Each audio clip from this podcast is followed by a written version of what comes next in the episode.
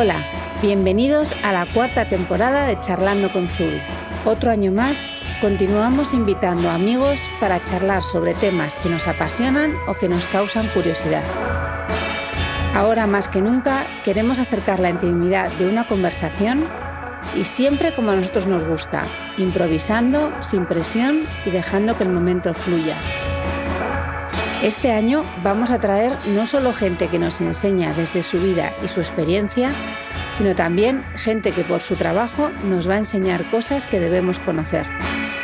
Este podcast es nuestra apuesta personal y por supuesto Zubi es nuestro maravilloso patrocinador. Recuerda que en nuestro blog tienes este contenido siempre disponible y muchas más cosas que nos encanta compartir. Bueno, hoy eh, hemos tenido una persona que, que, la gente conoce gracias a sus cuadros y con el sobrenombre de niña Rembrandt, que le dedicó Yves Dave desde que cogió un pincel por primera vez. Pero que es que menuda primera vez lo que hiciste. O sea, yo, yo, flipo, ¿eh? nos quedamos todas. Bienvenida, Laura. Gracias, chicas. Nos quedamos todos con la boca abierta en Instagram. Es que no dábamos crédito, es que lo recuerdo perfectamente, se pone la carne de gallina. Bueno, lo de niña Rembrandt yo creo que me viene un poco grande, que debe estar Rembrandt ahí arañando el sarcófago, pero bueno, yo agradezco todo. Bueno, preparar este podcast ha sido un reto, pero es que por un lado eres una de las personas más divertidas que tengo en mi Instagram y por otro lado es una pintora clásica óleo alucinante, o sea, tienes como los dos lados. O sea, vamos a intentar estar a la altura y manejar ambos mundos con equilibrio, pasar de los 90 y el friquismo a a con qué pintura hay que pintar al óleo determinado el color azul, creo, pero vamos, vamos a intentar estar a la altura. Entonces, bueno, entramos en faena. Venga, adelante. Entonces, Laura, ¿tú has estudiado Bellas Artes o, algo para pintar como una auténtica artista? Pues no. Yo he estudiado geografía e historia. Wow. Y a mí esto me ha venido un poco por, por casualidad, porque fue realmente, mm, pues es como los libros estos de dragones y mazmorras, que te dice, pasa la página 7 si quieres ir por el camino del lago y pasa la página 12 si quieres enfrentarte con la rana. Pues a mí realmente es como, mm, hay gente que lo tiene clarísimo desde el principio y quiere pasar a la página 14. Y a mí la pintura me gustaba, pero era algo que ha venido intermitente en mi vida y, y hacía puntillismo y cosas raras y pegaba bombones papeles de bombones de la caja roja y hacía collage. O sea, habrán es, es, espeluznado, lo saben. La hemos oído. Entonces me gustaba, pero nunca me había dado por, por, por, dedicarme a ello o por intentar aprender, ¿no? Y fue un poco casualidad con unos fondos que tenía de la universidad que tengo que gastar en educación, entonces había hecho un máster de protocolo, una cosa de dirección de eventos, eh, una certificación profesional y dije, bueno, este año voy a hacer un... voy a pintar y, así fue como empecé a, a pintar. Madre mía. Entonces, eh, ¿siempre habías querido? O sea, ¿lo tenías ahí como en la retaguardia o directamente, tal cual has dicho, fue este año voy a pintar? No, o sea, a mí me interesaba mucho la, la, pintura. No sé si os acordáis un programa que había de mm, La Cometa Blanca. Sí. Era la cometa blanca, que salía uno con bigote que se llamaba José, José Luis, o, que pintaba con un rotulador negro que hacía ruidito así, cri, cri, cri bueno, da igual, tanto, son o sea... que yo me acuerdo. ¿Puedo decir palabrotas? Sí, sí, ah, sí, sí. Que yo hablo fatal. Ponemos luego lo de explicit. Pues a mí me flipaba este hombre y yo tengo un tío que se llama, el, tío Miguel, me enseñó un fin de semana a pintar em, cochecitos así que eran como escarabajos y el lunes en el colegio había un concurso de la DGT, de la Dirección General de Tráfico, y yo me dediqué a pintar dos carreteras, una para arriba y otra para abajo, llena de de, los cochecitos escarabajos horribles, sin perspectiva ninguna, estaban todos de frente. Totalmente planos. Oye, pues gané, gané el concurso y eso como que me, me, animó un poco, lo que pasa que eso después no, no me he vuelto a, a encontrar con, con la pintura. ¿Y eso hace cuánto hiciste? Los escarabajos. el curso, un poco la formación de pintura. Pues hace dos años. hace dos años. nada. Pero tú, tú coges todo con muchas ganas. Claro, es que las cosas hay que ponerle ganas. O sea, aunque sea haciendo un huevo frito, ya hay mucho para hacerlo mediocre, pues investiga, disfruta y haz el mejor huevo frito del mundo. O sea, yo creo que a las cosas hay que ponerle, ya que estás haciéndolo, pues hazlo bien. Yo voy mucho a museos, me gusta ver, voy a ver cómo pintaba Rembrandt en este pelo. Entonces voy al museo, lo miro, eh, veo muchos tutoriales, compro muchos libros de pintura. Entonces yo creo que a la, a la vida en general hay que ponerle mucha curiosidad y muchas ganas de hacer las cosas, ¿no? Tal A cual. todo, a todo. Por ahora te has centrado en el retrato y, y aparte de los que tú haces porque te apetece, las famosas vasquita, vasquito, eh, no sé cuál más, además haces encargos a gente. O sea, ya Sí. tienes hasta encargos, o sea, es alucinante. ¿El retrato es tu tema favorito? Sí. Sí. O sí. O sea, a mí pintar caras. De hecho, no he pintado nunca una nube, ni, ni una hoja, no, como que me aburre un poco. Un pajarito sí. Un pajarito sí. y un limón. Un limón. No, pero que me. O sea, la cara. Que no, esto va a sonar un poco así, pero bueno, pintar una cara, por ejemplo, tiene tantos colores, es verde por la zona del mentón, morado, tiene rojizos por aquí, color siena, o sea, tiene tanta mezcla y tanto color que me parece tan alucinante que después pintar una manga me, me aburre muchísimo, ¿no? Y después una cara, hay cosas debajo, o sea, tienes el músculo debajo, los huesos debajo, una persona debajo que siente cosas, entonces es como, me parece alucinante. Pintar una, una, lo que es el retrato me, me encanta, es lo que más me gusta. Pues es que yo diría que es de lo más difícil que hay empezar por ahí. No, siempre pues me imaginaría empiezas pues eso por algo de naturaleza, un arbolito, una fruta, un bodegón, tal, pero haberte lanzado a, a retratar me parece al final... Es lo que dicen, dicen que un retrato bien hecho es el que también con una fotografía, el que capta un poco la personalidad, que se ve algo más que simplemente una figura, ¿no? Sí. Que A mí es que como lo he sentimiento. intent- desde el principio lo primero que hice fue un retrato, Ya. entonces no sé si es más fácil o, o más Sí. difícil que pintar un, un arbolito. ¿Y, y haces posar a alguien? Claro. O sea, hago ¿cuántas yo las horas? fotos y todo. Haces unas Sí, fotos, bueno, es sí. también haces muy buenas fotos. Mañana tengo una sesión. ya, ya entraremos en ese Hago tema. las fotos porque al principio empecé a hacer pues fotos que me gustaban y fotógrafas que me gustaban, que pedí permiso además a una holandesa, no me acuerdo cómo, la, la lecherita esta. Sí. Le dije, oye, eh, estoy aprendiendo a pintar, por favor, eh, me gustaría pintar esto, pero te quería pedir permiso. De hecho, cuando hice la edición limitada, Sí. le pedí permiso a ella por- y le dije que iba a hacer una edición limitada y la chica es majísima. Y me dijo, mira, yo cuando hago fotos me inspiro en cuadros, entonces me parece estupendo que Claro, tú... has hecho el camino sí, contrario. dice, adelante. Entonces, no sé qué me has preguntado, pero... Que si tenías- te inspirabas en fotos y hacías fotografías para... Ah, claro. para Entonces esos dijo, ya ahora voy a retratos". empezar yo a hacer las fotografías. Entonces eh, me compré un libro, estuve investigando para hacer el triangulito en los retratos de Sí, Rembrandt, el sí, sí, famoso el famoso triangulito. triángulo. Cómo iluminar el retrato para que salga ese, ese triángulo. Entonces eh, a Claudita y a Hugo, al vasquito y a la vasquita, por ejemplo, los fotografié a los dos en, en mi casa, con Manolito por ahí, fastidiando, la cámara cayéndose sin como tú, vamos, sin pilas, sin no sé qué. El día a Acaba- día. acaba- habitual. Los niños, de, además, los de- niños de contar una, una realidad. De momento, Gracias pilas por contar mis cosas. de la grabadora. Aquí podemos contar que nos hemos quedado sin Y pilas la echado la grabadora. culpa a. Elena, pero... No. Echa la culpa a Elena. Es cierto, echa la culpa a todo el mundo que no Que no quería perderme ni una coma de Laura. No, digo, todo cargado a tope al 100%. Entonces haces las fotos y luego ya te pones a esbozar, a todo eso. O sea, ¿cuánto tiempo tardas?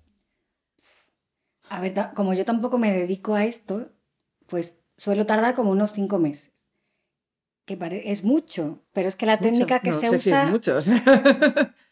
es- se llama grisalla. Entonces empiezas con blanco y negro, que puede ser también tonos azules o verde y blanco, o sea, pues, se llama grisalla, la verde se llama verdad, no sé, me lo estoy inventando un poco. O sea, dependiendo de la cara, yo te digo, "Uy, pues voy a pintar a Mer, tiene unos tonos que le voy a hacer la grisalla en verde. Ah, Depende un poco de la azul. tonalidad del- Sí. de la persona. Mm. Y a mí me gusta probar. Y después lleva otra capa. Y yo la primera vez que me enseñaron a hacer esto, pues decía, ahora tienes que esperar eh, una semana o tres días a que se seque y después sigues. Y yo que estaba acostumbrada a hacer mis puntitos y mis bombones de la, la caja roja, pegarlos, y en dos horas ya estaba todo. A mí como que había que esperar, me, me pareció como una aberración, como que tengo que esperar. Entonces, esto también me ha ayudado a tener paciencia, a pintar cuando estás en un estado men- mental que te apetece pintar. Mm, No sé, te me ha enseñado a, a relajarme un poco y, a, y hacerlo como algo para disfrutar, ¿no? Para... ¿Y te has montado un estudio en casa? ¿Tienes No, tu zona organizada? Pinto al lado de la cama, o sea, es muy triste. Bueno, Con el medium y el aguarrás encima del radiador, o sea, mm, todo cayéndose no es un poco... bueno, pues tienes ahí tu esquinita. Todos Tengo tenemos en esquinita. nuestras casas nuestras Sí, sí, esquinitas. sí, ¿eh? sí. Es fundamental. Y el confinamiento nos ha ayudado a identificarlas a los que no lo tenían, yo Por, creo. por favor, cuenta exactamente qué hacías con los bombones, porque yo estoy fascinada. Exactamente cuál es la técnica de los Yo voy a bombones. reivindicar mi cuadro de los bombones. Me lo tiró Abraham en la mudanza. No. Sí. Gentuza. Pues era, no me acuerdo mucho, pero era con, con redecillas de los limones, estas que te dan en la frutería que vienen los limones dentro, Sí, rojas. sí, sí. Hice con lentejas, con, no sé, hice una cosa rara, no te podría describir, pero es un... Y no hay ni siquiera registro fotográfico. no, no. Pero bueno, como la foto de la lástima, comunión. ¿no? Qué lástima. Pero bueno, yo si hago un discurso en plan, esto significa la dualidad del ser y no sé qué, a lo mejor lo veis y decís, oye, mm, sí. Oye, fíjate". Oye, que claro, cuando seas famosa tendremos que ver los inicios. todo es como lo y, no- y- y- interpretes. y- y nos habéis Qué cortado. crueles. Nos habéis cortado los inicios de- arte. Bueno, ade- además nos ha contado un pajarito que todo lo que es los colores, las telas, o sea, que eso ya no solamente es que te guste pintar y pintes bien, sino que además, como tú decías al principio, te metes hasta el fondo. O sea, ¿qué es eso de los colores que me dice Abraham? Compra el más caro, el más caro. No, hombre, no hay más caro que ese. Y lo pide no sé dónde. Y tiene que ser tal. O sea, yo que me quedo fascinada. ¿Cómo es eso? Pero es que eso es es súper guay, lo de los colores. Eso fue en una tienda de, de Londres, de esas que se llaman Williamson and Sons, Sí, sí. es como Pérez e Hijo, pero que suena como Williamson and Sons. Suena todo. Martínez y. Martínez. Pues había unas pinturas de que lo entrevisté, por cierto, en el artículo del Azul, para Sí, hablé sí. con el que hace las pinturas, que se llama Michael Harding, que tiene una, una marca propia. Sí. Entonces entré a la tienda y estaban todos los botecitos de pintura y en uno de ellos había una foto y ponía preguntar. Y yo, ¿por qué? ¿Por qué no está el botecito y pone que hay que preguntar? me fui al hotel y me quedé toda la noche diciendo, era lápiz lazuli o algo así ponía. Entonces estuve investigando del color. Volví a la tienda el día siguiente, volví tres veces, o sea, volví al día siguiente y pregunté. Dije, oiga, ¿este color que por qué no está aquí? ¿Qué, qué tiene de especial? Dice, no, este es un color que se hace en las montañas de Afganistán, que es una piedra semipreciosa, es un valía como casi 100 euros, un botecito de, de 40... Y nada, me fui de la tienda y ya empecé a investigar y así fue como empezó la, la serie de los colores. O sea, por el tema del lapislázuli, que dije, qué maravilla es esta, que es que en el Renacimiento eh, Miguel Ángel dicen que, que no acabó el Santo Entierro porque se le, se le acabó el lapislázuli. ¿Qué? Y Durero también, de- bueno, era más caro, llegó a ser en un momento en Florencia más caro que el oro. O sea, un gramo de lapislázuli era mucho más caro que un gramo de, de oro. Entonces, los pintores se arruinaban. Si no tenías un mecenas y querías pintar con lapislázuli, te arruinabas, porque no... Entonces era como todo, y yo, ah, yo quiero pintar con esto. Pues, total, que me lo regalé por mi cumpleaños. En vez de comprarme un vestido, me compré un bote. Me, me lo he hecho por encima. me lo he hecho por encima. Me baño en la- Entonces es una cosa romántica, o sea, tú lo ves y después ves el sintético, el ultramar, y ves el lapislázuli y es mucho más mate el lapislázuli.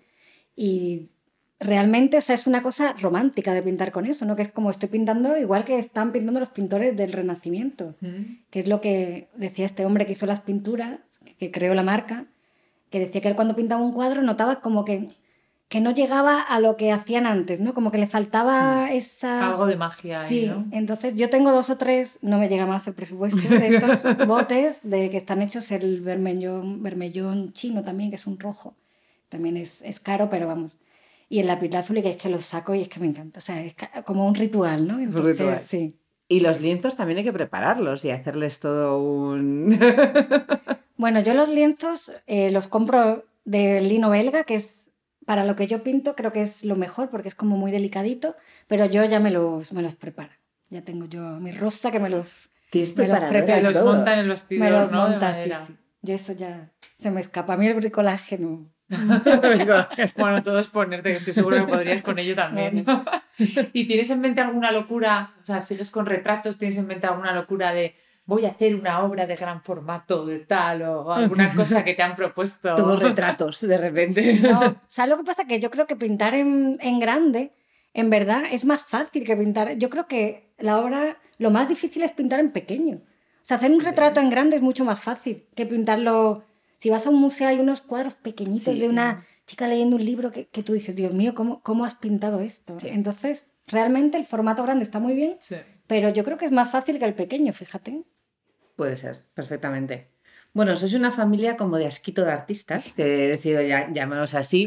Tenemos a Abraham ilustrando y diseñando, tú con el óleo y, y escribiendo, porque es que es muy bien, y Manuelito como, como modelo. Sabemos que es el modelo favorito A en Manolito lo hemos retirado ya del... La habéis retirado ya. Ya se ha retirado en la artística. cúspide. Os No han nos hecho da, no, ricos. no nos da. Bueno, el, el villancico este que le hice en Navidad. Bueno, eso no, ¿por qué voy a contar eso? No Pues puedes contarlo, no, no, cuenta villancico, que lo hemos visto. Si no Es que lo cuento. a mí no me da la vida, ¿no? Entonces, el villancico que grabó en Navidad, o sea, yo estaba con mi habitación da como a un patio de luces. Sí. Entonces yo tenía que poner la canción, lo hice con la eh, canción de colegiala. La tenía que poner la original en el ordenador a toda leche y yo cantar por encima. Entonces yo decía, Dios mío, los vecinos pensarán que viven con una idiota que está cantando colegial o COVID free en- en- a, a voces. Por favor. Entonces al final me metí dentro del edredón. Yo cantando colegial o COVID free. Por favor, madre mía. Entonces, Pero se deja hacer de todo. O sea, es un buenazo. Sí. Sí. Es un buenazo porque vamos, No, las fotos, las, las fotos que hace Abraham de vez en cuando. Además, él ve, la, él ve la cámara y viene a posar. ¿Viene a O sea, posar? él viene a posar, él estás así, ve una cámara y se pone y se siente. Y siente que es un momento. Es un Sí. momento de fama. ¿Y cómo organizas en casa toda esa efervescencia creativa? O sea, a alguien se le ocurre hacer a ti se te ocurre hacer villancico y de repente os ponéis todas más a la hora del villancico. Claro, yo necesitaba voces, entonces le dije a Abraham, Abraham toca la pandereta mientras yo hago la... y lo bueno es que como somos los dos idiotas, pues se presta, ¿no? Yo no me imagino con alguien así aburrido que no... ¿Cuántos van a tener que hacer un reality? Es que lo estoy viendo claro, ¿eh? Bueno, bueno. Pues Imagínate. No le digas eso a No, por no. Dios. No, él, él no quiere salir. Nunca se sabe. ¿eh? Sin David, sin decírselo, yo pondría las cámaras escondidas en No, casa. no, no quieres ver eso. No quieres ver No eso. quieres ver eso.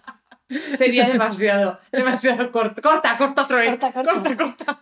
¿Os han llamado alguna vez para algún pa- patrocinio los de risquetos, por ejemplo? ¿Qué va? ¿Nunca Son tontos. risquetos? No, entiendo. nunca. Nunca, nunca. O sea, cada año se hace un Christmas especial de risqueto. Bueno, tenemos a Manolito, que ha venido obviamente a la estrella. Sí, que de vez en cuando se está sale y rascando sí, en la alfombra está rascando la alfombra. Son esos ruidillos que se escucharán de fondo. Que, que cada año hacéis el Christmas más divertido del año. Yo no hago más que esperarlo, Pero porque cada año dije, superáis. no. Este año dije, vale, sal de risqueto, pero vamos a salir de personas, ¿no? O sea, de vez en cuando hay que salir de... Si nos íbamos a ir en el viaje que nunca hicimos, sí. que era Sri Lanka, se quería llevar el, El, traje de risqueto. Y dije, ¿dónde vas por ahí por las montañas? Con el vestido de risqueto. O sea, es un- a veces es muy ridículo. Pero bueno, el de este año es- es- era bastante contenido. Estabais ahí como pintando como si estuvierais en Titanic, tú ahí tumbada, con el collar, o sea. No, no, él, él con el collar. ¿El con el collar? ¿Lleva el collar? Claro, yo, le, yo era Es la verdad, tú le pintora. pintabas. Yo era, Era al Jake, revés. Él sí. era Rose y yo era Jake. Yo, yo de verdad tenéis que hacer un, un sitio donde se puedan ver todos los. Ya. Por- porque si no, pues buscarlo, porque como luego los borras y no le gusta. Luego de repente perdemos toda esa Sí, sí. información que teníamos valiosísima. Bueno, ya borra menos, ¿eh? Ahora está borrando menos. Ah, Está borrando menos. Sí, Hubo un momento que nos lo borraba se todo. Está haciendo mayor. Está haciendo mayor. Se piensa más lo que subir. Para no tener Me va a matar, ¿no? Ahora es un manager. Engañarle, cuando se emita esto, le decís que es otra fecha. Que me va a matar un poco, ¿no? No. Bueno, también eh, a mí me encanta tu visión de la vida, con diversión, con ganas de aportar cosas nuevas, eh, como las canciones de los 90 que, que compartes en Instagram. ¿Eso cómo surgió? Que tanto éxito es que estoy emocionada con ellas. O sea, los echo de menos cuando no las haces. Ya, pero Parto con ellas, O o sea, grabándole como- villancicos al perro, buscando canciones, escribiendo el artículo y después mi trabajo también, que me, no me da la vida. No me da la vida. Madre Sí, pero las canciones, yo entiendo que la búsqueda de las canciones. No, pues, pero después además la gente le, me dice muchas gracias. no sé. Entonces digo, venga, este domingo me voy a Que sí, que sí, que es algo-. Pero es un ratillo largo. Buscar Sí, todas las canciones. No, y me llevo la semana pensando, voy por la calle pensando canciones y bueno, que Pues que- sí, sí. ¿Y qué referencias tienes para todas las colaboraciones de AD, por ejemplo? ¿En qué cosas te basas? Ya nos ha dicho en los colores, en los viajes. ¿Tienes más referencias para todo este vorágine la que estás metidos? Que sé cómo definirlo. O es, es la vida que Es la te van Es la vida, cosas. pues sí, vida. mira. O sea, yo mi trayectoria vital es un poco extraña, entonces yo creo que, que empezó... O sea, yo, por ejemplo, yo nací en Bilbao, que sabéis vosotras, ¿no? Sí, pero me encantaron el acento. Yo soy vasca de Baracaldo. Yo soy vaca. La vaca, lo, lo Pero vaquitos. mira, yo era de Bilbao, que, y además yo siempre me metí en el papel, ¿no? Entonces yo era de la montaña del Pagasarri, me vestía de ranchal, cantaba ba- babirulao, el peinado que tenía, que me hacía mi madre, que era del comando borroca, del comando pistacho de Archanda, o sea, unas pintas, y yo estaba totalmente mimetizada con que yo era vasca. Que Mis padres que tampoco eran de allí. Y a los ocho años, pues nos mudamos a Sevilla.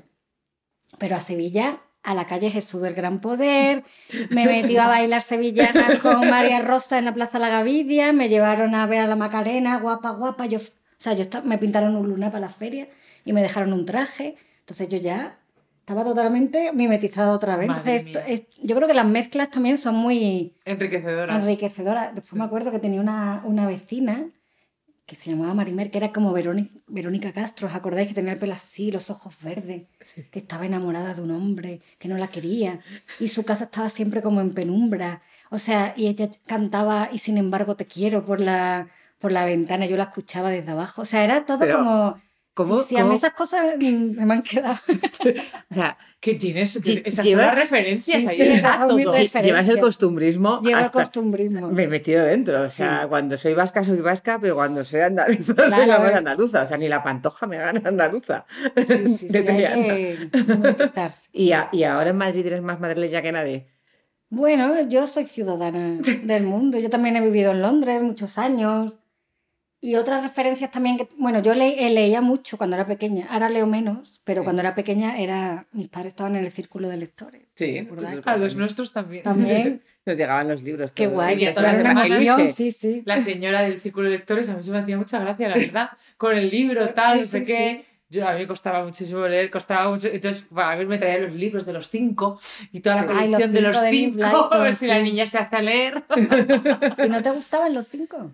Pues no, sí, eso sí que la verdad que conseguía, conseguía leérmelo, pero vamos, me tenía que hacer cosas extremas de estas de tal, de cosas muy, muy de entretenidas, muy de tal misterio, tal, para que me enganchara. Mer, en cambio, no había manera de que soltara el libro, A ti Sí, te gustaba. pero yo ahora leo, ahora leo eh, diez veces más que leía de pequeña. Pero Pues a sí, mí sí. Es que me... Eso, los cinco, además de todo. O sea, Mortadelo y File- Si los cómics son Sí. unos grandes incomprendidos, yo también Sí. leía cómics y no Todos. pasa nada. Asterix. Y después, todos. Misterio. Edgar Allan Poe, me encanta. Eh, Truman- yo me leí un libro de A Sangre Fría de Sí, Truman Capote cuando súper pequeña, que es, es muy fuerte ese Guau. libro. Sí. ¿no? Entonces, eso ha estado siempre en mi casa. Después unos libros que había que se llamaba La Legionaria, que era una, una prostituta de la posguerra, pero ¿Con qué edad leías tú eso, muy, muy pequeña. Quizá debería no haber leído eso. O sea, yo no tenía filtro, yo veía los libros y Pero leía. A, a mí me ocurría todo. igual, ¿eh? Y yo pillé algún libro en casa de mis padres, que no diré cuál es, que también era como un poco como picante, y yo ahí como con 12 ¿Qué años leyéndomelo encantada, que era ¿Cuál una era? prostituta de no sé dónde, y de como inglesa, y yo ahí como, qué interesante el tema. Claro, todo eso te da una mente un poco especial, Sí. como de, Te de mayor, porque Te, te hace friki un te hace friki. Tenemos el mundo friki aquí metido. ¿Círculo de, de lectores ya, ya no existe? No lo Creo sé. que no. Bueno, no lo sé. pero era Hablamos de- hablé de esto con alguien, pero no me acuerdo. Para mí la gracia era lo de que venía la señora todas las Sí, semanas sí. un poco a traerte A el mí me dejaban encargo pedir uno. Cuando era más mayor ya me dejaban pedir uno. y el Sí, catálogo. claro, era el catálogo, lo tenías ahí, marcabas los que te gustaban. Yo, yo- yo siempre pensaba que esos eran como todos los libros que existían, que se publicaban. Luego me enteré que solo eran los que les dejaban publicar a ellos. Pero vamos, yo también era como, este es el mundo de los libros. Pero me catálogo. yo- Y les marcaba con rotulador y mi padre como, no te voy a comprar 27. y yo, bueno, pues que está muy bien. Qué chulo. No, había películas, yo creo también. No sé. No sé si llegó a ver. No lo sé. Bueno, también tienes, eh, yo creo que está demostrado aquí una falta de vergüenza que envidiamos completamente. Eres lanzadísima Pero para conseguir cosas, escribir a no sé quién y conseguir que te dé referencias de tal, que en eso siempre aquí somos como mucho más enfocadas. ¿Quién es la persona así que más te ha sorprendido que has escrito a no sé quién que te parece que Sí, es muy tal? no os creáis que escribe a No. el secreto. no, no, tú picas muy alto. Pero mira, yo escribo también al secretario de Titi y sorprende que hay, por ejemplo, muchas marcas que no voy a citar que no te contestan. O sea, tú le escribes, oye, ¿me- ¿me das esto para...? o cuéntame cómo has hecho esto y a lo mejor, pues hay marcas maravillosas, yo qué sé, eh, Daniel de Dior, por ejemplo, que me ayudó con el tema de los, de los colores, que hablamos del amarillo. eh, f- o- yo qué sé, Susana de Lancón también, que el, el maquillador me estuvo, hablamos del rojo, y él me estuvo diciendo por qué, por qué le gustaba ese color para maquillar, o yo qué sé, Marta de Shiseido muy bien, pero ha- hay otras marcas que me cuesta mucho, o sea, me cuesta mucho y tengo que estar bien a escribir, oye, es para una colaboración, para que me cuentes, no sé qué. Sin embargo, Pedro Almodóvar, por Guau. ejemplo, ¡Wow! que venía del rodaje con que está haciendo ahora con ¿cómo se llama esta eh, actriz rubia alta Tilda Swinton. Tilda Swinton. Tilda y por la noche me escribió toda la introducción que dije "Jo, este tío que viene de rodar que sabes que yo soy una mindungui y él es Pedro Almodóvar en- viene cansado y me ha escrito eh, cinco párrafos del color rojo o sea Él es alucinó, me está dejando alucinada. entonces Sí, me sí. sorprendió y dije Yo "Joder, recuerdo que lo qué majo". publicaste, que lo pusiste, que... Sí. Pero O sea, luego que ya no solo el normalmente- nacional, tú ya también te la juegas internacionalmente. Porque ha habido... eh, ¿Cómo llegaste a Cindy Lauper? Bueno, eso fue, eso fue Abraham. Era un amigo que él tenía, que resulta que era el mejor amigo de ella, y estaba con ella en un concierto. Y le dio un plato, Abraham le hizo un plato de, de ella encima de un pavo real, no me acuerdo cómo era. Y le dio el plato y a ella le encantó. Entonces el amigo le llamó y le dijo, estoy con ella ahora mismo, está cantando, pero en el descanso te va a llamar. Estoy con ella en el camarino y te va a llamar porque le ha encantado. Vale. Total, llaman por teléfono a la media hora, desde, no sé dónde estaba, en Francia. Y Abraham diciendo que no lo cogía. Ay, qué vergüenza, que no lo cojo, que no lo cojo. Y yo persiguiéndole por el pasillo con el teléfono en la mano, yo, ¿qué te está llamando? Y yo, gilipollas, te está llamando Cindy Lauper, por favor, cógele el teléfono. O sea, que no, que no. Manolito ladraba y ladraba. Sí, sí, así, es que así. Cógelo tú, digo, no, porque te está llamando a ti, como ¿qué le digo que soy? Tuyo, ¿sabes? O sea, cógelo tú. Que no es inglés, que no lo voy a entender, sí, la vas a entender perfectamente. Bueno, pues nada, eh, ahí se quedó Cindy Lauper, esperando. Sin recibir, sin poder dar las gracias. Buena la gracia, pobrecito. Y luego, además, eres una grandísima organizadora. O sea, tu trabajo real también es de organización, sé que lo haces, vamos, perfecto, pero además organizas los mejores viajes que yo he visto. O sea, es una Bueno, cosa... No, no, vamos, o sea, vuestro viaje anual, yo digo tal cual, o sea, cada vez que, que vemos ahora, ya tenemos nuevo viaje, yo ya, a ver. Que te diga Mer eso es un súper piropo porque Mer es una Ah. auténtica friki de organizar Perdona, los viajes. Irte de viaje por Alaska. Bueno, pues ese viaje iba a ir yo sola, porque él no quería venir. ¿Alaska? Vamos, o sea... Digo, bueno, quiero hacer la ruta por Canadá, Alaska, ver osos. Ay, no, porque no sé qué. Y dije, pues yo lo tenía tan claro que lo quería hacer que le dije, voy yo sola, ¿eh? Me- me- no me importa, no me hubiera importado nada tampoco. Y al final vino y yo creo que ha sido uno de los mejores viajes que, que hemos hecho. Luego, eh, cuando compartís los viajes, hay determinadas historias que no nos terminamos de creer. Queremos y que, y que comprobarlo. queremos hacer un fact A check. ver, a ver. queremos fact check. Venga. ¿Estuvisteis a punto de morir ahogados en Filipinas sin comida y con un sueco con cuatro pezones? ¿Eso es cierto? Sí, pero el, el sueco de los cuatro pezones fue... Tú sabes que yo odio decir esa palabra. Sí, yo da- también lo odio, me gusta muchísimo, pero te Yo digo piloto, piloto, cuatro pilotos. El sueco de los cuatro pilotos fue en Filipinas, pero lo ha mezclado, fue otro viaje. Ah, no es el mismo. No estaba en ese barco, Ah, no está en ese barco. pero sí es verdad que estuvimos a punto de... Se quedó el barco parado en mitad de la nada, además un barco de estos de cuatro palos. Venía una tormenta a lo lejos que veíamos la nube negra. eh, de hecho, estábamos con unas vascas en el barco, muy graciosas, que habían hecho una bandera con los salvavidas. O sea, era una... Y había una que, que se pensaba que era MacGyver, porque estaba con el espejo del maquillaje haciendo señales para que la... ¿Sabes? O sea, una flipada. Y bueno, al final nos rescataron y nos llevaron. O sea, es, ver- es medio verdad. Es medio Es verdad. medio verdad. Vale. Una fan de Dolly Parton nos acogió en su casa y os cantaba por las mañanas Edith Piaf. Eso es verdad. Es una señora además maravillosa, que es que si vais a Canadá alguna vez y Alaska, tenéis que ir a ese ganas sitio. de ir a Canadá y lo llevo O diciendo sea, desde hace ya varios años. Te lo ¿eh? juro, era un hostal, porque a mí me gustan los viajes también mezclar unos sitios, pues yo, hostalillos, sitios locales, pues con a lo mejor después nos relajamos y nos vamos a un hotel así un poco más, pero hay que mezclar siempre, ¿no? Para que... Y esto era un hostalillo de una señora que tiene una casa allí y que, que no le cabe una caro más en la casa, tiene todo lleno de alfombras de diógenes, o sea, es diógenes total, pero es que ella es maravillosa. Y por las mañanas nos hacía huevos escalfados y nos cantaba Edith Piaf, se, se vestía un poco con una peluca, tenía ella su propio micrófono, sus pilas, sus cosas, y ella te cantaba por la mañana Piaf, Qué entonces maravilla. era maravillosa. Pero eso tú cuando lo buscas, lees en comentarios. Claro, de, nos encantó sí, que sí. nos cantaba. eh, No, este no, es el mío. yo leo en comentarios en plan, eh, no me vuelvo a quedar, la señora está loca, eh, por la mañana canta Piaf, digo, ahí me quedo yo, ahí, ahí. Me encanta. Es verdad que también que tuviste que andar como dos días bajo la lluvia para ver gorilas. No. eh, dos días. No, fue una mañana, fueron como cinco horas, pero horas. dos días. Y después, bueno, llegar hasta allí también hay que ir en furgoneta, hay que llegar hasta la montaña, pero no, el, camino es difícil porque además hasta que no encuentres el grupo de gorilas, no, no te paras. O sea, tienes que eh, Sí. encontrar dónde están.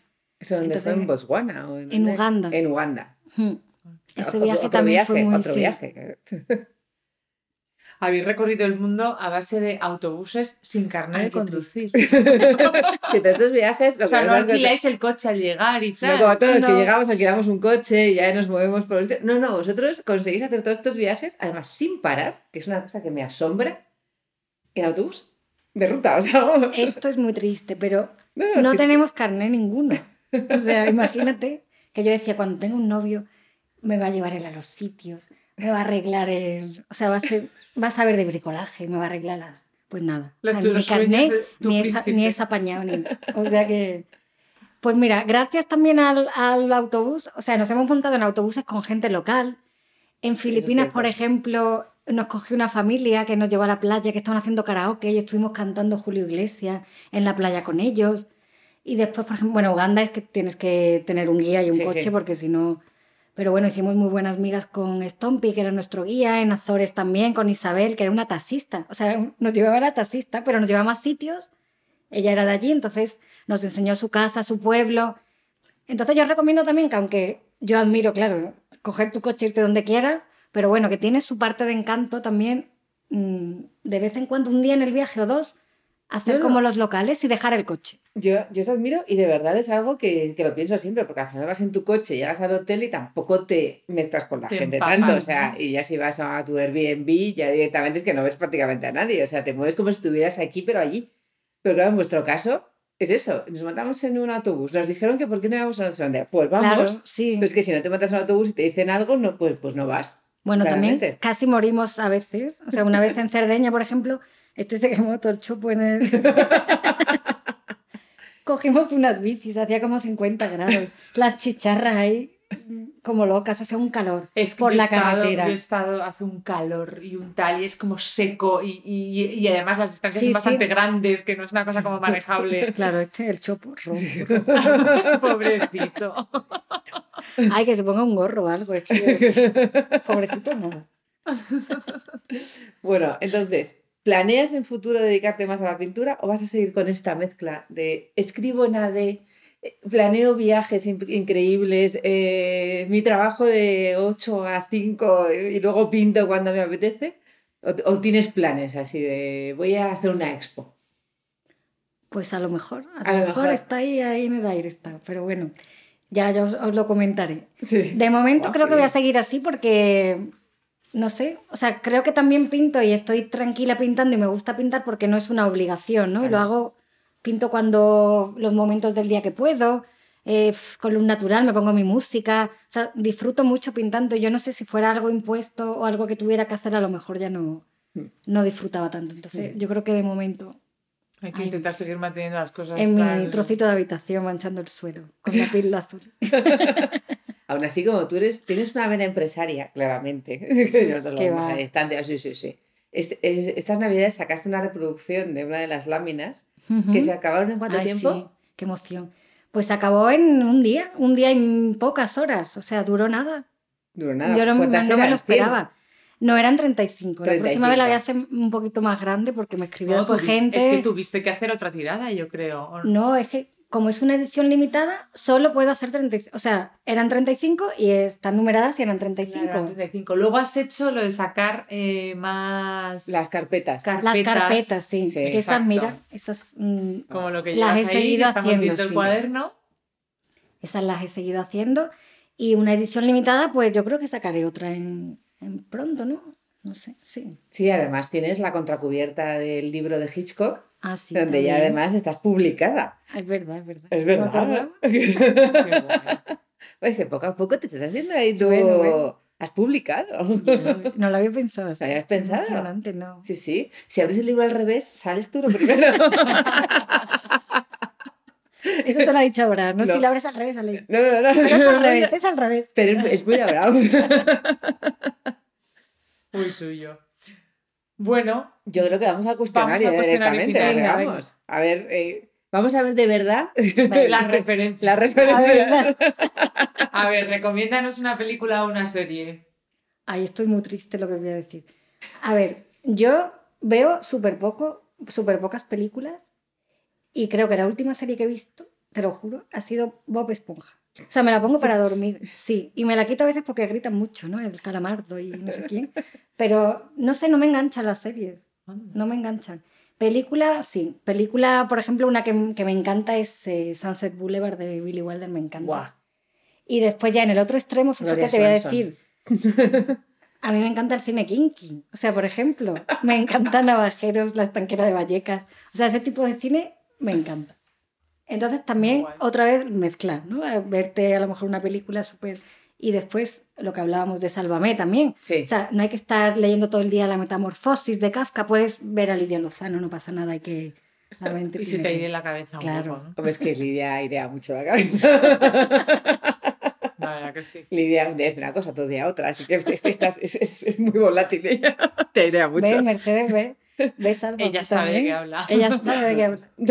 Ahora estoy viendo lo de Rocito. Lo reconozco. Ay, yo también. Estoy muy Rosita. enganchada. Pero claro, es que es de mi edad, o sea, al final he, he crecido con la historia de Claro. su vida. Entonces, que, que te la cuente en persona, pues nada más. Pero cada que, vez terminen casa- ya, ¿no? Que reduzcan. Y cada vez que me pillan viéndolo es como, ¿qué haces? Y yo, ay, es que esto de verdad. Pero es, que no es un drama, nada, Es un dramón, no. es como una telenovela esto. es Sí, pero hay una cosa como academicista, ¿no? Que no puedes ver Sálvame, no puedes ver a Rocito, no puedes saber quién es, eh, yo qué sé, no pasa nada. Belén Esteban. Claro que sí, Belén Esteban es Belén Esteban, es parte de la cultura también. Sí. Es cierto. Tal cual. Un libro, que eso va a ser difícil. Sí, bueno, pero sí. Además empezó, digo, Abraham, digo, este es mi libro favorito, acuérdate, si alguien te pregunta, es este. es uno de, de Rosa Montero que se llama Te trataré como una reina. Ay, ¿no? no Y es así un poco de, pues también de lo que hablamos del costumbrismo, es una cabaretera que se enamora de uno que es perfumista, o sea, es una historia así un poco... No, no sé por qué siempre hagamos como en cabareteras, navajeros, prostitutas, prostitutas, Edith Piaf, o sea, No todo. sé, No sé por qué, todo nos lleva un poco, un poco Bueno, francés ahí. sí, no sé. El universo. El universo. Qué bueno. ¿Algún próximo viaje? ¿Planeáis este Ay. verano o no os atrevéis? Pues no, los, llevamos dos años como todo el mundo, ¿no? como todo el Eh, mundo. Yo creo que vamos a esperar. ¿Y a cuál quieres ir? ¿Cuál es el próximo que dices? Es el que haré, porque después de dos años aquí me lo he ganado. Pues era el que, de hecho, Sí. tenemos el, el billete comprado esperando a que, a que se pueda viajar otra vez y que no haya... Era Sri- Sri Lanka y Maldivas. Oh, qué chulo. Maldivas es que a mí tampoco me gustan las islitas estas que vas a descansar y ya.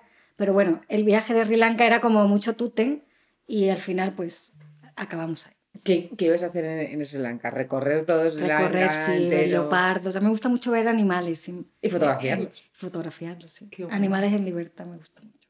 Qué chulo. Me encanta. Y Y de último, ¿tu paisaje favorito? No, Mi que has visto paisaje favorito. Jolín. Bueno, uno que quieras ver, pero bueno, seguro que hay alguno. normalmente siempre preguntamos visto. como para poner en un zubi. Sí. ¿Te pudieras llevar un zubi? Claro, yo siempre me llevo los zubis. Sí, te me los zubis. A ver, un paisaje que yo he visto últimamente que sea el paisaje, bueno, el sitio y el paisaje fue eh, un santuario de osos que estuvimos en, en Canadá o en, no sé si era ya Alaska, pero bueno, era una plataforma en mitad de- del mar, un parque natural que no había nada, o sea, había, estaba el guardabosques en una casita, pero no había ni postes de la luz. Tenías que, cuando bajabas en mitad de la noche, por ejemplo, tenías que ir con el candil, bajar por la plataforma, que había una foca, que Naki, que se pensaba que era la dueña, entonces te escupía. O sea, es- de verdad, es, es flipante. Y había orcas, eh, había mm, ballenas, colibríes, había un bebedero de colibríes, que tengo alguna foto, Sí. que, que se llenaba todos los días, había como 50 colibríes. O sea, yo creo que ese paisaje no se me... Ese lugar, ese paisaje no se me olvida. Y otro paisaje que me encanta es, por ejemplo, el País Vasco. O sea, la, la orografía del País Vasco me, me flipa. Es precioso. Mm. Es que es espectacular. Mm, Hay que. Si Abraham siempre lo dice, no hay que ser tan lejos. Es que en Asturias, por ejemplo, siempre dice, en Asturias tenemos... Sí, no, no, él, es él- él- él es porque. Patria. Sí, sí, no, pero son me- paisajes estudiado. muy Te bonitos. vas a Gijón y lo tienes todo. Hombre, hombre, ¿Qué más se puede pedir? me va a matar. Pues nada, ha sido muy duro. Que No, venías no, aquí. no, venía muy nerviosa, pero muy bien. Nos ha encantado, Muchas teníamos gracias. muchísimas tenerte. ganas de tenerte. Cuando él me lo dijo, digo, gracias. ¡qué alegría! Pero solamente decimos aquí que la sigáis en Instagram. ¿En Instagram cómo te llamas? Pues te puedes creer que no sé si es Laura Cano RH o Laura CRH, o sea, no me sé ni mi Instagram. Mira, Míralo, por Soy súper buena empresaria, ¿eh? como puedes ver. No, la parte de comunicación de, de. Ahí me falla, me falla. Pero vamos, el seguirlos. Laura Cano RH, todo Ah, seguido. vale, me, me lo voy a apuntar para, Me lo voy a apuntar yo misma. para saberlo. Seguidla porque los fines de semana nos hace el repaso. Luego entre semana nos cuenta otras cosas. Luego nos pone los cuadros, nos pone todos los dientes larguísimos. Nos cuenta cómo ha, pintado el pajarito del vasquito o no, va- o no pajarito y no sé qué. La verdad es que es entretenidísimo porque todos días tenemos una cosa nueva. Muchas gracias. Y luego además pinta de maravilla, si saca una reproducción la necesitáis, si saca una carpeta más de esas las necesitáis y, y nada, te deseamos que te vaya súper bien como siempre Pues y, muchas que, gracias, chicas. y, y que lo veamos y lo compartamos Sí, todos. Y nos riamos. Y nos Gracias reíamos por muchísimo. invitarme, que he estado muy cómoda, que a mí no me gusta hablar en público, bueno, aquí público. Público, público, vas a hablar en público. Pero yo, yo soy muy cortada, ¿eh? O sea, no te creas que yo soy... No, sí, ya lo sé. O sea, Sí, yo sé. tengo muy poca vergüenza por unas cosas, pero Sí. después, por ejemplo, para hablar en público, para no sé qué. mm. Sí, no, y luego tú ya sé que para ir a una fiesta y todo eso, que hay veces que no, y no, Sí. y eres de no, no, yo no voy a eso. Que, que lo sé, entonces el haber venido te lo agradezco un montón. Muchas gracias. Así que Gracias, nada, Laura. gracias. Muchas gracias por habernos elegido de nuevo para pasar un rato de tu tiempo. Para nosotras también ha sido un placer enorme pasarlo contigo. El equipo del podcast de Zubi, capitaneado por Elena y por mí, con Sergio en sonido, esperamos haber estado a la altura. La música de este podcast es un regalo de Lulatón, nuestros compositores de jingles favoritos que desde Japón nos acompañan desde el primer día. Si te ha gustado y crees que le puede gustar a otros, compártelo. No hay nada mejor que recibir un regalo porque alguien se acuerda de ti. Tenéis todos nuestros podcasts en nuestro blog, iTunes, Spotify y otras plataformas. Gracias de nuevo por estar aquí. Nos vemos muy pronto.